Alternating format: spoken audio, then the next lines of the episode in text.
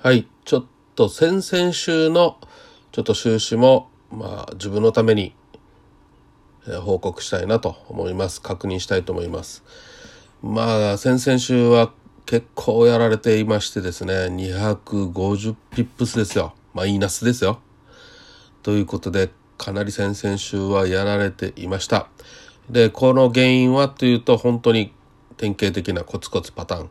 あ、パターンじゃない。コツコツドカン。まあ、パターンで倒れたいぐらいですね。えー、本当に20勝ぐらいして結局は調子に乗ってキレキレずドカーンと本当にやられてまたコツコツ貯めて20勝ぐらいしてドカンということがあって本当に250ピップスマイナスですね。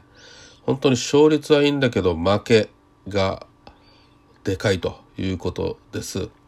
で、この負けはっていうと、はっきり言って4、4敗ぐらいですよ。4敗。または多くて5敗。まあ、ここは、あ、そうだね。今見てる資料で喋ってるんですけど、エクセルで抽出してるんですけど、これは7敗。あ7連敗だね。4連敗、7連敗。まあ、平均5連敗なんだけど、勝率的には20連勝して5連敗ということで悪くはないんだけど結局コツコツドカンということで一番やられた pips は100 pips、えー、この1回のトレードで100ピップス。一番勝ってるのは25 pips ということで4対1ですよ。逆リスクリワード。バカじゃないのっていう感じですね。4対1の負けリスクリワードということでえー、もう本当にこれちょっとなくさないとこれダメですね。当然ですけど。ね。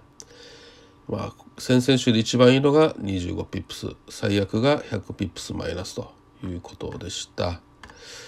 うーん本当にこれは。まあ損切りリスクリワード。今パッと考えたので30損切りで利確が60がやっぱりいいのかなと思います。